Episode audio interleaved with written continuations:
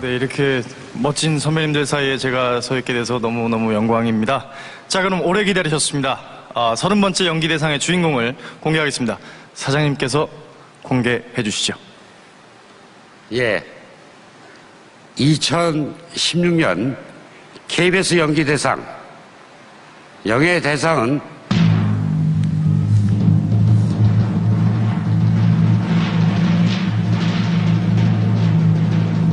태양의 후예 두 사람입니다. 송중기, 송혜교. 네, 축하합니다. 송중기, 송혜교 씨입니다.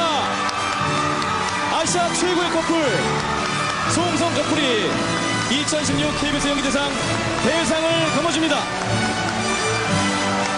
수상자 송, 송중기 씨는 태양의 후예에서 장난스럽지만 진중하고 책임감 강한 특전사 대위 유시진 역을 완벽하게 소화 국내뿐 아니라 해외에까지도 태우 신드롬을 불러일으키며 국민들의 큰 사랑을 받았습니다.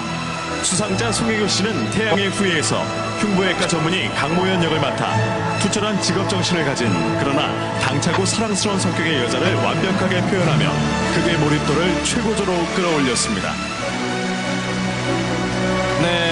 제가 좀 짓궂은 질문도 많이 했었는데 결국은 두 분이 함께 수상을 하게 됐네요. 정말 다행입니다. 아이고야. 아유 깜짝이야. 먼저, 그러면 저희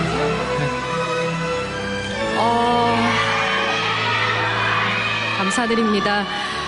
드라마는 정말 성공적으로 너무 좋은 반응을 얻었지만 저는 연기하면서 많이 부족한 모습을 많이 봤었어요. 그래서 어, 참 좀 부끄럽기도 한데요. 어, 정말 작년 이맘때쯤에 태양의 후예 촬영이 다 끝났었거든요. 그래서 스태프분들도 못 본 지 오래됐는데 정말 어, 여기저기서 지금도 많이 고생하고 계실 것 같아요. 너무 보고 싶고요. 그리고 정말 어, 고생 많으셨고 스태프분들 덕분에 이렇게 좋은 작품 남길 수 있었던 것 같습니다. 음, 그리고 유종선 감독님, 백사원 감독님, 그리고 엄중성 촬영 감독님, 김시영 감독님 정말 감사드리고요.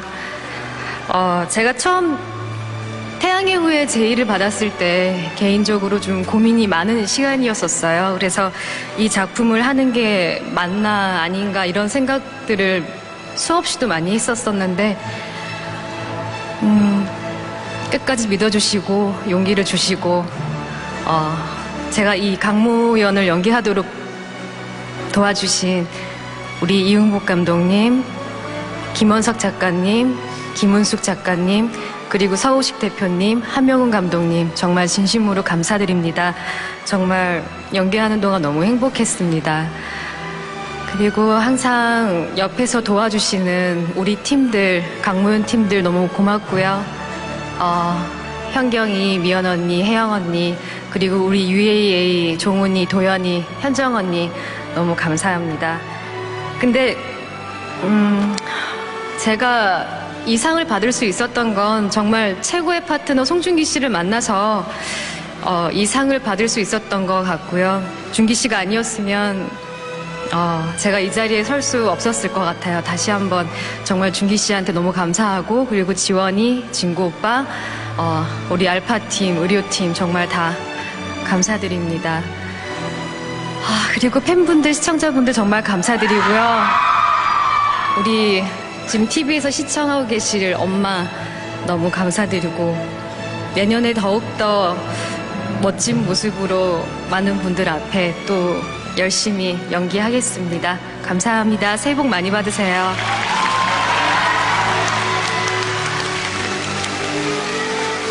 아, 예. 또두 남자가 다 웁니다. 아, 네, 고맙습니다. 아, 보검이 때문에 울음이 터져가지고. 아, 우선 태양의 후예를 사랑해주신 정말 많은 시청자분들, 해외 팬분들, 우리 키엘 친구들, 아, 너무나 감사드립니다. 어, 군대에 있을 때 대본을 받고, 와, 이제 갓 전역한, 아,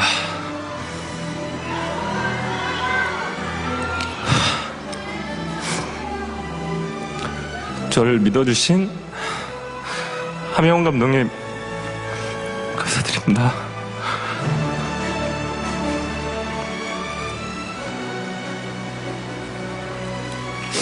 어.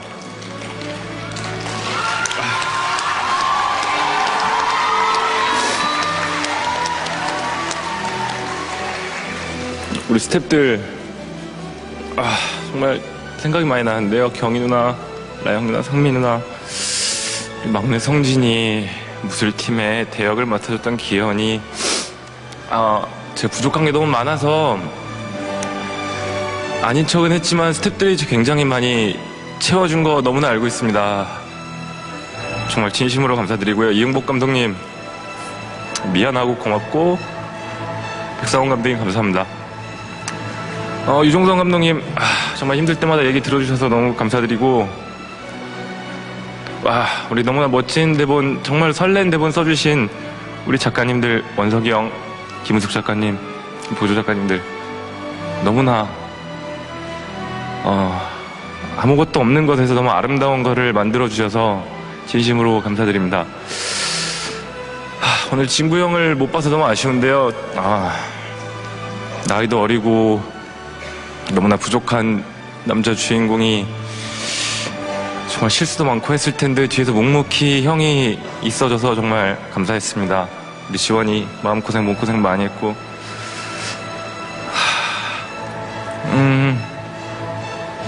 시간이 없는 거죠. 죄송합니다.